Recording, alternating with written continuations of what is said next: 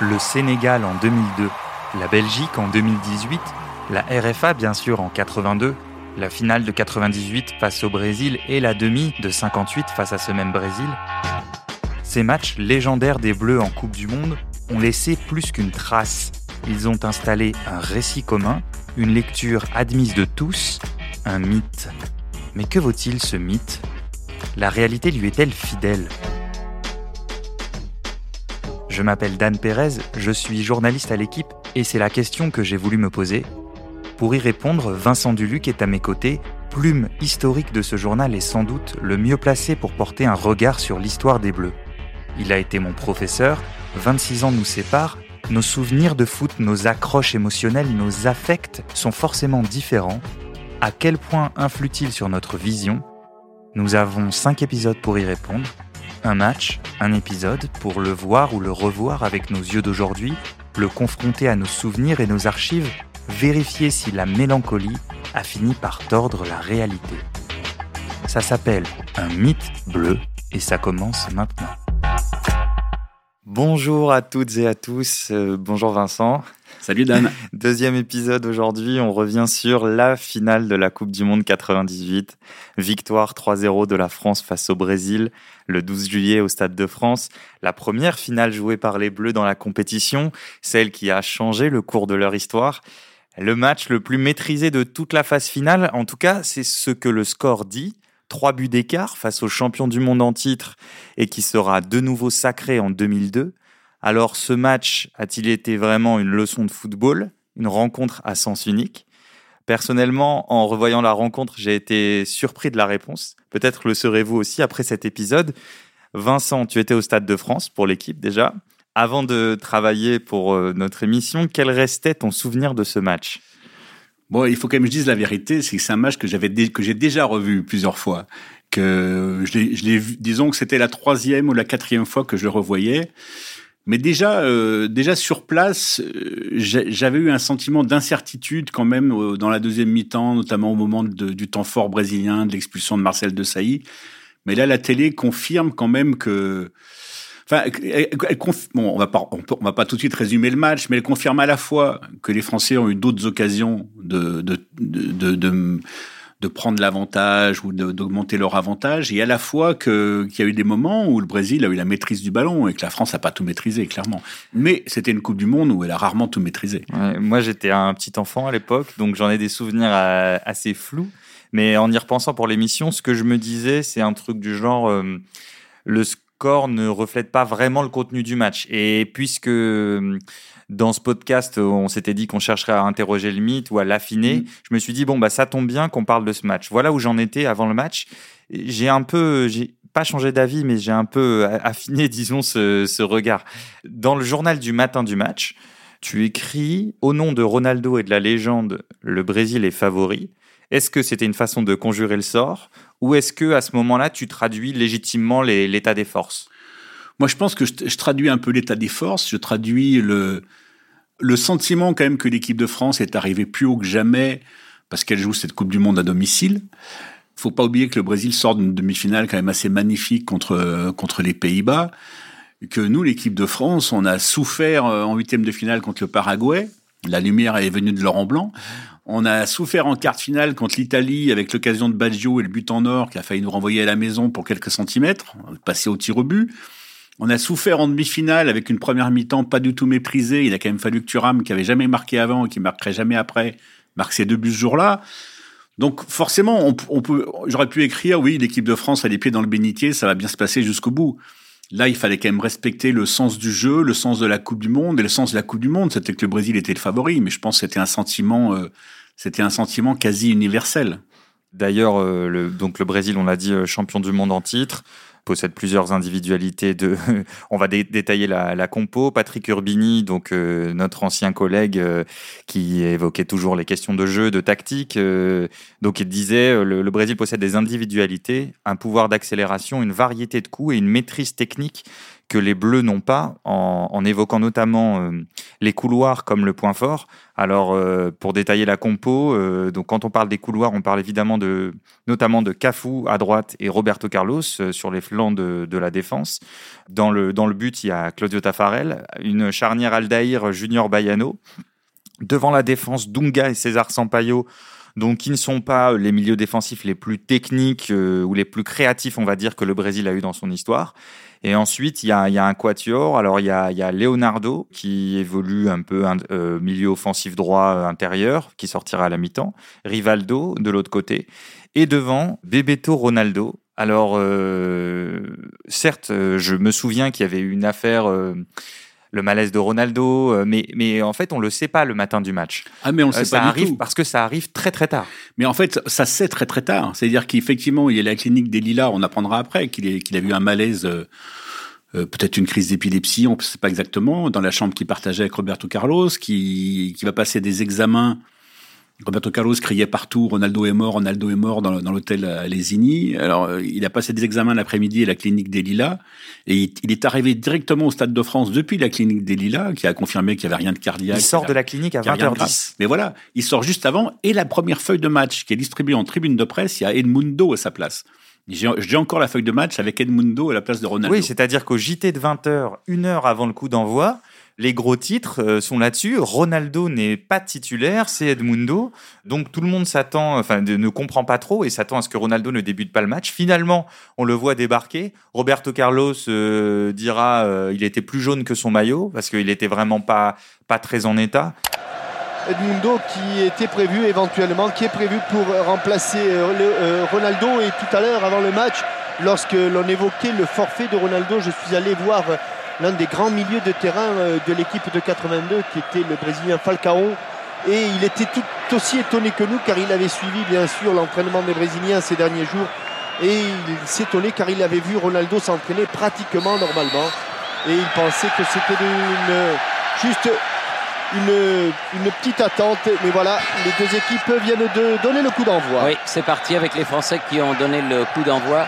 Certains d'ailleurs euh, ont dit que il y a eu, en fait, il y a toujours eu beaucoup de flou autour de, de cette histoire. Il y a eu beaucoup de, de, de, de rumeurs. On a dit que Nike avait poussé pour ce qui, pour qui, pour qui joue. Euh, il y a eu beaucoup de choses dites comme ça autour de, de, de, cette histoire Ronaldo. Il y a eu beaucoup de choses dites parce que parce que Nike était quand même tout puissant auprès de la fédération brésilienne et qu'on et qu'il avait été dit que Nike effectivement avait fait pression pour qu'il joue. La réalité, c'est que vous n'avez pas besoin de faire pression auprès d'un joueur pour qu'il joue absolument la finale de la Coupe du Monde et que Ronaldo, il aurait jamais accepté de ne pas la jouer dans tous les cas, du moins s'il était en état de la jouer. Alors en face, il y a, l'autre icône de l'autre marque concurrente, Zidane, qui donc était chez Adidas, qui lui n'a toujours pas marqué dans la Coupe du Monde. Et ni, également, ni un but ni les esprits d'ailleurs. Exactement, puisqu'il a été aussi euh, absent euh, plusieurs matchs après son, son carton rouge contre l'Arabie Saoudite. Lucas Zidane euh, est né deux mois avant cette, cette finale et Zidane reste sur trois finales européennes perdues, deux Ligue des Champions et une Coupe de l'UEFA. Avec Bordeaux avec Bordeaux et donc donc il n'arrive pas encore c'est pas encore le, le, le, Zidane qui triomphe des finales et qui est le, le, le comment dire la personne qui va euh, emmener avec lui une espèce d'esprit de de, de, de, succès, de gagne dans les finales, parce que la Juve, euh, à cette époque-là, euh, est plutôt connue pour, et toujours d'ailleurs, pour, pour perdre ses finales. Mais par rapport à l'esprit de gagne et à cette culture de la victoire, il y a quand même deux choses à dire. D'abord, une, que Zidane, il a 26 ans pendant la Coupe du Monde, donc c'est c'est pas un jeune joueur tel qu'on entend aujourd'hui. Donc il faut pas oublier le début de l'histoire. Le début de l'histoire, c'est qu'il est expulsé dès le deuxième match, suspendu pour le troisième, plus pour puis pour le huitième de finale contre, contre l'Arabie Saoudite. Le Paraguay. Contre le Paraguay, pardon. Il est expulsé contre l'Arabie Saoudite au deuxième match. Et donc, il revient pour l'Italie et la Croatie en faisant ses matchs, mais sans, sans être génial. Donc, on attend encore de, que Zidane euh, marque son territoire. L'autre chose, c'est que c'est vraiment une Coupe du Monde et pour Zidane et pour ses générations qui, fait une bascule. Parce que si jamais cette équipe de France avait perdu, par exemple, en huitième contre le Paraguay, comme c'était possible, ou encore en quart contre l'Italie, la génération Deschamps et Blanc aurait été une génération de perdants. Il y avait eu novembre 93, élimination en Coupe du Monde. Il y aurait eu l'échec de la Coupe du Monde en 98 et c'était fini. Et au lieu d'être fini, ça a été le début d'une histoire incroyable. Alors on va rentrer dans le dans le match euh, à proprement parler avec la question qui, qui sera un peu le fil rouge. Euh, est-ce que la France a eu de la réussite? Est-ce que en fait tout a tourné en sa faveur? Alors on voit dès le début de, match, sur les dix premières minutes, Zidane pour le coup est très en jambes. Dès la quatrième minute, euh, Il y a, y a un, superbe slalom. il donne une, une, balle de but à Guivarch qui va qui va euh, donc manquer sa première balle de but. Guivarch qui va traverser le, le, match vraiment comme un fantôme. Euh, c'est une prestation très très compliquée pour lui. Alors c'est compliqué, mais dire, dire que c'est un fantôme, c'est difficile, parce que c'est quand même un gars qui arrive à avoir quatre occasions de but en finale de la Coupe du Monde. T'as raison, on le voit en fait. Non, mais, c'est pas, c'est pas donné à tout le monde. C'est-à-dire qu'Olivier Giroud en 2018, il va, pareil, il va jouer 7 matchs, 0 but. Mais il y a des matchs, autant qu'on, enfin, il y a des matchs où il aura des occasions, mais en finale, bon, voilà, il n'en a pas spécialement. Lui, il a des occasions, elles sont pas toutes mal jouées. Il y, en a une où, où, euh, Tafarel, fait, fait une très, un très bel arrêt au sol sur sa gauche, etc. Mais ce qui est vrai, c'est que si l'équipe de France a de la réussite, à ce moment-là, euh, Guy Varch est une île, quoi. Il est, il est à côté, il est à part parce que lui, lui, il est quand même maudit jusqu'au bout, alors qu'il vient, il sort d'une saison absolument fantastique où il marque entre 45 et 50 buts. J'ai plus, j'ai plus, j'ai plus le chiffre. En fait, il marque 46 buts sur les deux dernières saisons. En fait, il est le meilleur buteur français en activité. Avec Auxerre sur l'ensemble de la saison et l'équipe de France, tout mis bout à bout, championnat, il, il y a plus de 45 buts sur la saison. Et en tout cas, ce qu'on voit sur le premier quart d'heure, c'est que bon, la France est dans, le match. Pour le coup, euh, on se dit pas, oh là là, ça va être compliqué. Sur le premier quart d'heure, le Brésil euh, a du mal à avancer. Euh, les Français sont très agressifs. On voit déjà des champs, beaucoup ramasser, venir fermer à droite à gauche. Il y a une bonne densité des Bleus. On sent que tout le monde est concerné. En tout cas, les Bleus entrent bien dans, dans la finale, pour le coup. Ils sont bien dans la finale. Et puis on ressent, on ressent, je trouve c'est palpable, cette solidité depuis que Deschamps et les autres cadres ont, demandé à Jacquet de repasser à trois milieux à partir des huitièmes de finale, là, là, on comprend pourquoi et on comprend comment et on comprend comment ça s'organise et on voit aussi à quel point euh, Djorkaeff fait un peu le sacrifice d'être Djorkaeff pour être dans ce ton-là. Oui, parce qu'on n'a pas donné la compo des, Bleus. Donc, euh, euh, alors Barthez dans le but, de droite à gauche, Thuram, Leboeuf, De Saï, Lizarazu. Trois milieux, plutôt, allez, on va dire euh, défensif, mais euh, donc Deschamps devant la défense, à sa droite Carambeu, à sa gauche Petit, et ensuite Zidane et Djorkaeff en soutien de, de Stéphane Guivarch, donc en pointe. Ce que tu disais sur Djorkaeff, euh, Vincent, est-ce que, est que tu peux développer? Moi, je, je l'ai trouvé plus tonique que le souvenir que j'en avais, parce que le souvenir était peut-être plus récent, notamment en 2002, ça fera l'objet d'un autre, autre épisode euh, de Mythe Bleu, mais là je le trouve quand même dans ses prises de balles, capable de jouer milieu offensif, euh, capable de sortir de la pression, de se dégager, c'est quand même un sacré bon joueur. Non mais c'est les années où il est à son sommet, c'est-à-dire que c'est ces années à l'Inter, avec la, avec la finale de Coupe UEFA formidable au parc, euh, où il plane avec Ronaldo, non non mais c'est vraiment c'est les années du sommet de Djorkaeff où il peut faire des différences, mais il a compris, il a compris parce qu'il est intelligent que pour survivre dans l'équipe, il fallait qu'il accepte de se replacer côté droit, de défendre et de pas marcher sur les pieds de Zidane. Et ça, c'est un vrai signe d'intelligence. Et, dans, je trouve que dans cette finale, ça, ça montre assez bien cette chose-là les deux, je trouve, s'accordent bien dans leur déplacement offensif parce qu'ils ne se marchent pas dessus. Il y a une, bonne intelligence, mais même du côté de Zidane, je trouve. Mm.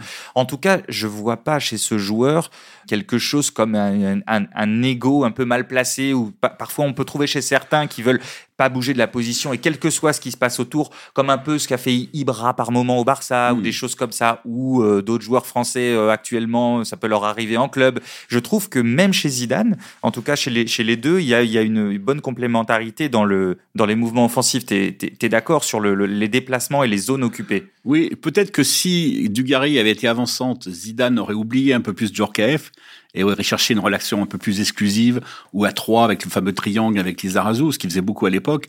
Mais là, comme c'était Guy Varche, il a, volontiers combiné, mais ça reste sur le fond, ça reste une organisation avec trois milieux défensifs, deux meneurs et un seul attaquant. Hein. Oui, oui, bien sûr. Et puis, euh, Aimé Jacquet a bien lu Patrick Urbini comme il fallait, parce qu'on sent bien que le, le, le, contrôle des couloirs brésiliens était euh, le point sur lequel il a, il a beaucoup euh, insisté. Et donc, on voit même... Euh, on voit même Zidane se replacer euh, quasiment arrière latéral à un moment. Il y a, vraiment les, les, comment dire, même les joueurs offensifs sont extrêmement concernés par euh, la, protection des, côtés parce que parce qu'on sent que Cafu, qui continuera d'ailleurs dans les années 2000 avec le Milan, mais euh, pour ceux qui en ont un souvenir de Cafu avec le Milan qui était déjà très très bon, là en 98 c'est encore un niveau au-dessus en termes d'explosivité et de répétition des efforts et de répétition des ah efforts. Il a du feu dans les jambes. Euh, donc donc il y a vraiment la, France surveille de façon comment dire très accru les couloirs. Ensuite, sur ce qui est des occasions, euh, premier quart d'heure, c'est plutôt la France, on l'a dit, hein, Guy Varche, puis une tête très bien placée de Djorkaeff sur un coup franc de, de Zidane, c'est une, une vraie occasion de but. Ensuite, le Brésil commence un peu à sortir. Il y a un centre-tir de Ronaldo où Barthez est un peu fantasque. On a presque peur qu'il recule dans le, dans, dans, le but avec, avec le, ballon. Il y a une tête de César Sampaio sur corner, mais captée par un Barthez qui, qui est assez explosif déjà. Et à la 27e minute, on arrive au, but de Zidane. Emmanuel Petit pour frapper le premier corner pour l'équipe de France. Corner rentrant, il est bien frappé au premier pot. But, but de Zidane, Zidane Zidane sur ce premier corner français place un coup de tête magistral et ouvre le score alors que l'on joue depuis 27 minutes. Donc but de Zidane sur un, corner de petit. Zidane très seul sur ce but. Ah bah très seul, dire Leonardo a fait beaucoup pour le foot français et pas seulement au PSG parce que, ce jour-là, il a quand même oublié de défendre, il est à la bourre, euh, il est complètement battu. Mais d'une manière générale, ce qui surprend quand on revoit cette finale, c'est le nombre d'occasions réciproques d'ailleurs qu'il y a sur les coups de pied arrêtés. Je, trouve qu'au niveau de l'agressivité ou même de l'anti-jeu, alors que l'équipe de France avait cette culture italienne, je trouve qu'il y a des libertés accordées qui sont assez étranges en finale de la Coupe du Monde. Et là, c'est vrai qu'il est complètement seul et ce sera pas la dernière fois. Oui, alors l'histoire dit que, en fait, le plan sur les coups de pied arrêtés, établi par le Brésil. Alors on a en fait on a l'impression que le Brésil défend en zone, mais non, c'est juste qu'en fait ils sont en indive, mais les joueurs sont assez loin de leurs adversaires directs. Et euh, en fait c'était Edmundo. Donc Edmundo au moment du brief, Edmundo qui était celui censé remplacer Ronaldo à la pointe de l'attaque du Brésil, qui était censé charger Zidane en tout cas marqué Zidane, pardon. Et donc, euh, finalement ne joue pas. Ronaldo n'est pas très au courant de l'affaire et puis n'est pas vraiment euh, habitué à, opérer ce genre de, marquage. Et donc, Zidane arrive lancé de façon assez, assez tranquille, quoi. Et effectivement, il y a Leonardo qui aurait pu réagir, mais c'est pas le, joueur qui est chargé de, de, marquer, de, marquer Zidane. Et donc, Zidane met euh, le premier but. Ensuite, sur les, les, les occasions, il y a pour moi la plus grosse frayeur pour l'équipe de France sur la première période. Ce sera quelques minutes après quand Leboeuf va sauver un 2 mm. contre 1 que Bebeto joue pas très bien euh, avec Ronaldo et pour moi c'est la situation même si c'est pas une occasion à proprement parler, c'est la situation. Mais cinq minutes après euh, après euh, le but de Zidane, il y a l'action où Ronaldo percute Barthez. Qu'est-ce que tu te dis en revoyant le, il, y a, aussi l'occasion de petit du droit, non, entre les deux? C'est pas ce moment-là. L'occasion de petit du droit, c'est c'est c'est euh, juste après. Ah, juste, après, d'accord, pardon. Sur un coup de pied arrêté aussi, euh, d'ailleurs, comme tu disais, euh, qui, qui frôle le, petit filet, qui montre toujours que la France mm. est en avance d'ailleurs sur les sur les mm. occasions. Sur le le, on a fait un épisode sur France RFA 82. Ronaldo qui percute Barthez, c'est à combien de degrés de Schumacher? Ah, Pour moi, assez loin. Je trouve que que ça n'a rien à voir. Mais c'est très différent parce qu'il est le premier sur le ballon. Alors que Schumacher, il touche jamais le ballon. il touche que, que Battiston, il va démonter Battiston, le ballon est parti, etc. Voilà, c'est un contact, c'est quasiment gratuit, etc. Barthez, c'est pas gratuit. Bon, euh, il, fait faire un vrai soleil, il s'arrête jamais, mais il s'arrête pas parce qu'il peut pas s'arrêter, parce qu'il voulait être le premier sur le ballon, et il est le premier sur le ballon. Donc c'est ça qui le rend impuni, et, d'ailleurs euh, impunissable, d'ailleurs. Ouais, d'ailleurs, moi j'ai trouvé que son comment dire, sur la position de son corps, elle était pas si dangereuse parce qu'il pourrait, il aurait pu mettre encore plus le genou en avant. Oui, non, il se protège un peu, il, il se tourne un peu, enfin, il, il y va pas, il, il sort pas les coudes, il sort pas les genoux. Euh, ouais. il, voilà, il, il, se, il, se, il se confronte à pleine vitesse. Et... Mais tu vois, ce qui m'a surpris, c'est que je vois ses déclats après le match, en, en tout cas euh, mm. plusieurs années après, et il dit J'ai jamais cherché euh, à jouer le ballon, j'ai pensé qu'à Ronaldo et j'ignore pourquoi j'ai eu une telle attitude. Et j'ai presque envie de lui dire Non, mais Fabien, euh, te flagelle pas comme ça. Je veux dire, ton, ton action, elle est, elle, est, elle est plutôt propre, euh, je trouve. D'ailleurs, Ronaldo s'en plaindra jamais, les Brésiliens s'en plaindront jamais. Alors peut-être qu'il a éprouvé un sentiment de culpabilité rétrospectif après avoir appris ce qui était arrivé à Ronaldo, parce qu'il ne le savait pas à ce moment-là. Mais, mais autrement, effectivement, c'est une sortie agressive d'un gardien, mais c'était le jeu de Barthez, et là, ça correspondait et au jeu, et à l'action, et au règlement, et à tout. Et est-ce que tu es d'accord avec moi pour dire que, après ce but de Zidane, il n'y a pas d'occasion brésilienne vraiment, il n'y a pas le Brésil qui pousse, ou, Enfin, en tout cas, moi, c'est ce que je me suis dit. Non, mais dis-moi. Mais pas tout à fait, parce que je trouve qu'en deuxième mi-temps, le Brésil. Non, non, attends, on arrive avant la mi-temps. Ah, avant la mi-temps. Ah, d'accord. On n'est pas encore au deuxième but. Avant la mi-temps, je suis d'accord. Voilà, en réaction au but de Zidane, je voulais dire au premier but. Non, non, non, effectivement, c'est dans la foulée. Le deuxième but, il, est presque dans l'air. Et on a, on a l'impression de quelque chose de d'inéluctable à ce moment-là. Parce que Guy Varche euh, ensuite rate une occasion énorme, donc c'est celle dont on parlait qui est sortie par Tafarel, même si il, peut mieux la jouer. Il a joue, c'est pas l'occasion qui joue la plus mal. On va non, non, c'est une, une, frappe croisée du gauche en, en, demi-volée qui est pas si mal. Et j'ai retrouvé donc c'est les vrais chiffres cette année-là. Il marque euh, au matin de la finale, il en est à 47 buts en 62 matchs. Bah, ça fera 47 en 63. donc, on arrive juste avant la mi-temps. Donc, on arrive au second but de Zidane. Djorkaeff et but! Zidane! Deuxième but de Zidane! Je vous avais dit, il y avait le corner qui venait, il y a eu deux corners. Et c'est le doublé de Zinedine Zidane. Juste avant la mi-temps, l'équipe de France mène 2 à 0 face au Brésil. Alors là, Vincent, je veux ton avis. Donc maintenant donc, que Zidane a marqué, il y a un changement de marquage. Donc Dunga est au marquage de Zidane. Vincent, il y a faute ou pas de Zidane? En tout cas, est-ce qu'elle est sifflable? Pour ah, moi, ah, si l'arbitre siffle faute de Zidane sur Dunga... Est-ce qu'il s'appuie un peu? Ah bah il le met par terre. Zidane met par terre Dunga. Ouais, il est lancé, il est lancé. C'est pas un scandale que ce soit pas sifflé, mais s'il y a péno, s'il y a, s'il y, a, s'il y a faute, pardon, c'est pas non plus un scandale.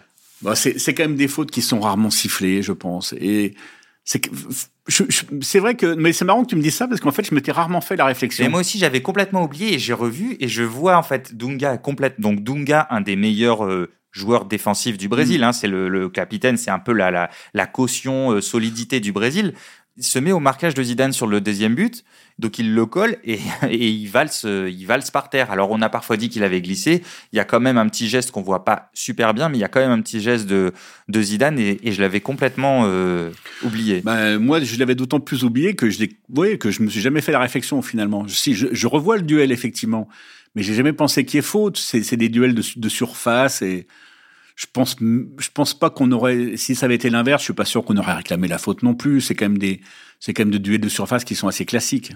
Bon, en tout cas, euh, Zidane est encore seul pour reprendre le, ballon mm. et, euh, et euh, met la tête au, fond avec un, un, Roberto Carlos toujours aussi concentré, on va dire. Donc on arrive à la mi-temps 2-0. Pour moi, le plus frappant, c'est physiquement. Je trouve qu'il y a un monde d'écart. On y reviendra peut-être, mais entre les deux équipes, c'est assez, c'est assez fascinant. Ronaldo a pas l'air dans son assiette, même si les défenseurs sont extrêmement agressifs sur lui. Hein. Il y a déjà à ce moment-là euh, une volonté de jaillir loin de sa ligne pour les défenseurs. On rappelle que Laurent Blanc, évidemment, est suspendu après son rouge euh, contre la Croatie. Et là, on arrive à la deuxième mi-temps. Et là, moi, je me dis, bon, la France va se faire pilonner. Barthez va multiplier les arrêts. Vincent, je veux ton avis. Tu l'analyses comment cette deuxième période? Ah ben, Non, mais s'il faut dire qu'effectivement que la France s'est fait pilonner, que Barthez a fait des arrêts miraculeux pour en tout cas, c'est ce qu'on peut attendre. S'il y a 2-0 contre le Brésil à la mi-temps. Effectivement, c'est pas ce qui est arrivé. Mais moi, ce qui m'a intéressé dans, dans, dans, revoir ce match, et dans le fait de revoir ce match à chaque fois que je l'ai revu, c'est quand même que l'idée que et 1 et 2 et 3-0 et cette victoire linéaire, bah, cette idée-là, elle est un peu menteuse et elle correspond pas aux, longues minutes, enfin à, l'essentiel de la deuxième mi-temps. On va dire de 40, 46, 76 ou 50, 80. Je trouve que le match c'est autre chose que ça. Le Brésil récupère le ballon, on a beaucoup de mal à le garder. On a du mal à être dangereux. On sort pas de la ligne médiane, on, dépasse pas la ligne médiane. On, sort très peu. Alors ça peut être un choix, mais je trouve que c'est pas un choix qui est complètement maîtrisé. Et la preuve, c'est que si on maîtrisait tout, on aurait peut-être fini à 11 et que le fait au, moment où on finit à 10, c'est ce moment-là où il y a une incertitude. Et effectivement, par rapport à la narration d'une finale idéale qu'on aurait tout emporté parce qu'on a battu le Brésil 3-0 comme dans un rêve, mais ça n'a pas toujours été un rêve. Et, euh, et, ces moments-là de la deuxième mi-temps, euh, on a retrouvé quand même un peu de, pas de la fragilité, mais de l'incertitude au moins. Je suis d'accord, c'est-à-dire que c'est incontestable. Euh, vraiment, la France passe l'essentiel de son temps dans sa moitié de terrain. Je pense que Guy Varche, euh, contrairement à Giroud, est incapable de tenir le ballon, en tout cas ce soir-là. Hein, je ne mm. voudrais pas euh, l'accabler, euh, accabler son, son, son, niveau global. Mais en tout cas, ce soir-là. C'était un joueur d'espace, pas un, pas un très bon joueur de haut but. Voilà, donc c'est pas vraiment la pointe qui vous permet de tenir le ballon un peu haut, de jouer long sur lui, etc. Ce sera un peu mieux avec du Dugarry par moment, mais bon, il gagnera quelques duels aériens. Mais donc, Guy Varch n'est même pas là pour tenir les ballons plus haut. Euh, Zidane, comme ça lui arrive régulièrement, disparaît, disparaît en tout cas sur les, les, les, les 20-25 premières minutes, jusqu'au carton rouge, je trouve. Après, il se remet un peu dedans, mais il disparaît. Donc la France prend des vagues. La France prend des mmh. vagues. Maintenant, là où moi, ce qui m'a impressionné, ça m'a rappelé en fait la Juventus de mon enfance et de mon adolescence, donc c'est-à-dire euh, fin 90-2000, où tu avais toujours l'impression que tu dominais. Alors, on a caricaturé ça peut-être, c'est peut-être une caricature de dire à l'italienne, mais tu as l'impression que tu domines, et effectivement, le Brésil domine. Mais en fait, tu dis, mais attends, je me suis créé quoi exactement comme occasion? Et c'est là où je trouve que c'est intéressant. Alors, certes, on voit bien que c'est pas tout à fait choisi. D'ailleurs, on se souvient, les yeux dans les bleus à la mi-temps, euh, Deschamps demande ah, on reste pas le cul sur Fabien. finalement, ils vont rester le cul sur Fabien mmh. quasiment mmh. toute la deuxième mi-temps. Mais ils concèdent très peu. C'est quand même, c'est quand même un art. Moi, j'ai trouvé ça impressionnant, la capacité à subir en concédant très peu d'occasions finalement. Oui, mais comme tu l'as dit, pour le coup, c'est une équipe de France qui est complètement sous culture italienne. C'est-à-dire que si on prend la défense, euh, Thuram, euh, Thuram joue à joue à Parme, euh, De Sailly était peut-être déjà à Chelsea, mais de Sailly encore au Milan. Et, de Sailly encore au Milan. De Sailly encore au Milan. Deschamps, Zidane à la Juve. Karembeu doit être à la Sampdoria. Bogossian qui va rentrer était, aussi à, la Sampdoria. Voilà, donc il y, avait vraiment Djurkaeff à l'Inter. Donc, donc il y avait vraiment, c'était vraiment sous influence italienne. Donc forcément, ça a compté. Après, de toute façon, c'était le sens de cette équipe. C'était le, c'était le sens dans lequel euh, Aimé Jacquet l'avait construite. Il avait construit dans le sens de la solidité. Et quand fait, quand fait une équipe avec un seul attaquant, c'est, qu'on pense que notre force est ailleurs. Et c'est vrai que la force était ailleurs. Et, et, et c'est impressionnant. Alors, moi, je sais pas ce que tu en penses. J'ai, ressorti trois noms de ce, mm. cet acte de, de, comment dire, de, de performance défensif. Euh, Deschamps de Saïd Turam. Mm au-delà de la qualité euh, dans la technique défensive, il faut qu'on parle physiquement de, l'écart. Alors, je ne sais pas comment, comment si on parle de la préparation, ou de, je ne sais pas quel terme il faut utiliser, mais euh, j'ai été absolument sidéré par la domination physique de Thuram et de Saï notamment, et même Deschamps dans l'endurance. Mmh sur leurs adversaires. on est d'accord là-dessus ou pas? Ah mais complètement. Un, joueur comme Didier Deschamps d'ailleurs, il est toujours monté dans toutes les phases finales. Bah bon, il n'a pas fait tant que ça puisque ça s'est arrêté en 2000, mais c'était Paris en 2000. Il a toujours été pas fantastique au premier tour, mais il est toujours monté au fil des tours et il a toujours fini très fort. Sa fin d'Euro 2000, par exemple, deux ans après, est remarquable. L'enchaînement demi-finale-finale est vraiment remarquable. Donc oui, physiquement, on, avait un impact effectivement énorme, mais comme, comme tu l'as esquissé, quand en plus c'est Alain Bogossian qui rentre, alors c'est pareil, c'est-à-dire c'est encore un autre Golgoth qui rentre et, et qui, qui en met voilà qui met des brins partout et qui est, et qui, est puissant et voilà. Mais en fait par rapport aux comment dire aux données de départ, c'est-à-dire que la France n'a jamais gagné une Coupe du Monde, n'a mm. jamais joué de finale. Le Brésil a déjà gagné quatre Coupes du Monde, n'a jamais perdu de finale parce que l'Uruguay 50 euh, mm. c'était pas vraiment une finale, c'était un dernier match de, de poule. Il suffisait d'un match nul pour être champion du monde, c'était un fonctionnement différent à l'époque.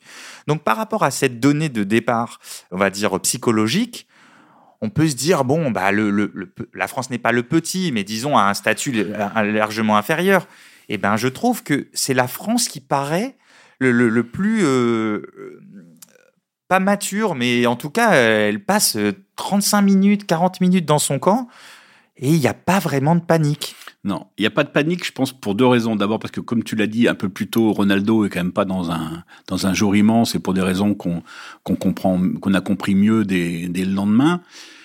Et parce que aussi, je trouve que le coaching brésilien, il n'est pas, il est pas bouleversant. Les joueurs qui rentrent, c'est pas bouleversant. Alors, Denilson va faire un truc à un moment, mais il, il en a fait neuf avant, quoi. C'est, c'est incroyable. Enfin, c'est une surprise qu'à cette époque-là, le Brésil ait si peu de solutions, je trouve que dans le coaching, si peu de joueurs qui, qui puissent amener quelque chose. Ouais, Denilson a un peu de percussion, mais ils, ils, voilà, ils font pas entrer trois joueurs qui sont hyper percutants. Edmundo entre, mais euh, mais on sent que c'est pas un joueur de, de, de percussion, de dribble, de déséquilibre. Si vous comparez avec la liste du Brésil aujourd'hui euh, sur le plan offensif, c'est il y a beaucoup de joueurs de 1 contre 1 capables d'éliminer, etc. Là, vraiment, à cette époque-là, ça, ça, ça a vraiment rien à voir. Ah bah non, mais même quatre ans après, ils ont autre chose devant, quoi. C'est incomparable. Et, et c'est vrai que bon, Rivaldo est décevant. Enfin, il y a pas, voilà, il se, il, se passe quand même pas grand chose. Alors, il y a carton rouge, donc on l'a dit, de De Sailly à la 68e. Mm. Pour vous dire, c'est très tôt. Hein, la 68e, c'est très tôt. Il y a que 2-0. Ah oui, oui. Et pour vous dire, la confiance physique, c'est sur un contre euh, de de corner. Euh, il, veut continuer son action. Il est il est lancé. Euh, bon, c'est un peu, c'est une, une connerie, on peut le ah dire. bah oui, hein. il s'arrête pas alors qu'il voilà, il s'arrête pas. Il fait un tacle, il prend un deuxième jaune, mm. il sort. Et, euh, et, là, on croit que pour le coup, ça va vraiment être très dur parce que la, la physionomie de la deuxième période, c'est vraiment le Brésil qui a la domination territoriale sans grosses occasions, on l'a dit, et ça, c'est quand même à noter. Et, je, et après ce rouge, au final, le Brésil attendra le temps additionnel pour mmh. avoir une occasion, la fameuse occasion de Nilsson qui frappe sur la barre. Mais donc, l'équipe de France est à 10. Il y a Djorkaeff qui sort euh, assez, assez vite pour faire euh, rentrer euh, Ah, il y a Petit qui recule d'abord. Absolument. Et, et l'équipe de France, c'est quasiment le même match qu'avant le, qu'avant le rouge, non? Ce qui, est, marrant, c'est qu'après la Coupe du Monde, Canal avait rediffusé la finale avec Aimé Jacquet, qui était leur consultant et qui l'a commenté avec eux. Et au moment où, où De Sailly est expulsé, dans son commentaire, il s'enflamme un peu, Mémé, et il dit, mais, et là, il faut changer tout de suite, tout de suite, il faut changer. Puis là, on voit les minutes qui passent, il, change, toujours pas, il change pas, il change pas. On dit, mais qu'est-ce qu'il fout? Mais qu'est-ce qu'il fout? En fait, si, il change cinq minutes après. Cinq minutes après, mais pas tout de suite. Et, et c'est vrai que moi, je me rappelle en tribune, on se dit, mais qu'est-ce qu'il fait? Change, change. Même si le fait que Petit soit capable de jouer en défense centrale, ça, ça, naturellement, ça, ça, ça a arrangé les choses quand même. Et, et, pour notre, notre fil rouge, je trouve que ça aussi, ça donne du crédit à l'idée quand même d'une victoire largement méritée de l'équipe de France, c'est que même après ce carton rouge, les Bleus sont encore, même s'ils jouent en compte, sont encore ceux qui ont les meilleures occasions au final, parce qu'il y a, la, il y a le, le, raté de Dugarry, donc après un super 1-2, mmh. et Dugarry quand même il a du ballon. Alors il défend, il défend encore moins que Messi, ça il faut, faut le savoir, le raté est énorme, mais dans le petit jeu, les petits externes, la semelle et tout, il y a quand même, il y a quand même du ballon. C'est peut-être pas le match où on le voit le plus, mais on le sent quand même. Il faut aussi replacer le contexte, c'est que Dugas, c'est un miraculé c'est qu'en fait, c'est un, Jacquet veut avoir raison un peu jusqu'au bout et il veut gagner avec Dugarry parce que c'est la sélection qui avait été la plus contestée dans sa liste. La présence de Dugarry, on disait que c'était parce qu'il était copain de Zidane, etc. Il y a eu une campagne pendant de, de moquerie pendant deux mois des Guignols sur la sélection de Dugarry comme copain de Zizou. Et il s'est blessé dès le premier, dès tout de suite. Il s'est blessé tout de suite alors qu'il avait marqué le premier but de la compétition. il y avait un peu le truc de, il va marquer, il a marqué le premier. Il, va marquer, le dernier. Et, et, et Jacquet a quand même voulu le récompenser, récompenser sa course contre la montre. Et ce qui était une cruauté pour Thierry Henry, qui a, qui a, joué tous les matchs de la Coupe du Monde, sauf la finale, par exemple. Et en fait, Dugas a pris la place de Thierry Henry. Mais, mais techniquement, c'était un, c'était un joueur magnifique. S'il avait travaillé, il aurait été un joueur fantastique. Ah ouais. Et d'ailleurs, c'est le premier à le dire pour le ah, coup. Absolument, Pour le coup, il est, il est assez lucide là-dessus. Donc, il y a le frisson d'Enilson, 91e une frappe sur la barre, mais sinon, moi, le plus impressionnant, c'est de voir ce Brésil coincé, bloqué, ne pas réussir à trouver la solution. Certes, avoir la balle, les vagues reviennent, mais sans occasion. Et je trouve que dans une finale, on le voit notamment, on l'a vu euh, avec le Real ces dernières années. Alors, on parle pas de la campagne, euh, la campagne Benzema de, de, la saison dernière, mais globalement, il faut aussi être capable de vivre plusieurs temps dans un match, savoir subir, savoir euh, mettre ses occasions. Et je trouve que déjà, l'équipe de France est d'une maturité assez impressionnante, en fait, sur ce plan-là. C'est ça, parce qu'exactement, l'équipe de France a su comment jouer une finale sans, sans jamais l'avoir jouée. Ah Et en fait, la, la, plus grande difficulté dans une finale, c'est que la finale ne repose pas seulement sur le rapport de force, elle repose aussi sur le rapport intime qu'on a avec ce jour-là, avec ce moment-là, ce qu'il s'agit d'être à la hauteur de l'événement autant qu'être à la hauteur de l'adversaire. Et je trouve que l'équipe de France y est mieux parvenue, d'abord parce qu'elle a marqué la première, et que ça l'a libérée, qu'il y a eu un sentiment d'euphorie, et qu'elle a été portée par tout ça. Mais en, en revanche, le Brésil à 0-2 a pas su, a pas su être à la hauteur de cette nouvelle, enfin de, de ces nouvelles circonstances en tout cas. À gauche, ils reviennent pas les Brésiliens. Allez, à gauche, Emmanuel Petit allez à gauche, à gauche, à gauche. Petit et but Et troisième Et but, but d'Emmanuel Petit qui marque à la dernière minute du délire dans le Stade de France, 48e minute. Emmanuel Petit qui était parti de ses 16 mètres 50 qui a appelé ce ballon et ils qui vient, pas les Brésiliens. il vient crucifier l'équipe du Brésil. 3 buts à 0. Alors on l'a dit, c'est une grande équipe défensive avant tout. Mm. Même s'il y a 3-0, c'est une grande équipe défensive et je trouve que c'est moi ça, ça, me ça me marque encore parce que alors certes c'est pas euh, le, le, match est plutôt agréable mais c'est pas euh, comment dire du jeu endiablé euh... ah non je peux dire que le lendemain le lendemain de la finale Johan Cruyff est passé à l'équipe parce qu'il était il, il était chroniqueur cet été là pour l'équipe magazine et pour l'équipe non pour l'équipe magazine donc il est passé discuter et il disait mais la France a mérité d'être championne du monde c'était la plus forte et tout mais il dit franchement pour le football, c'est pas une bonne nouvelle. ben, c'est vrai qu'on était plus proche de Capello que de Cruyff, mais si on se souvient bien, euh, Capello a, a aussi mis 4-0 à Cruyff euh, dans une dans une finale de, de Ligue des Champions. Et puis il n'y a pas qu'un seul football. Exactement. Non, mais après on peut se poser la question du style, mais mais peut-être que à cette époque-là, quand euh, une nation n'a n'a pas gagné de Coupe du Monde, peut-être que c'est encore un peu tôt pour se poser cette question et que les, questions après deviennent légitimes une fois qu'on est une nation qui a gagné la Coupe du Monde. C'est vrai, même si on venait pas non plus de nulle part, parce qu'il y avait quand même eu la demi-finale de l'Euro 96, qui était quand même une progression par rapport à ce qu'on à ce qu'on avait vécu depuis longtemps. C'était la première fois qu'on dispute qu'une génération disputait une demi-finale euh, d'une compétition internationale depuis la Coupe du Monde 86. Ça, ça faisait dix ans.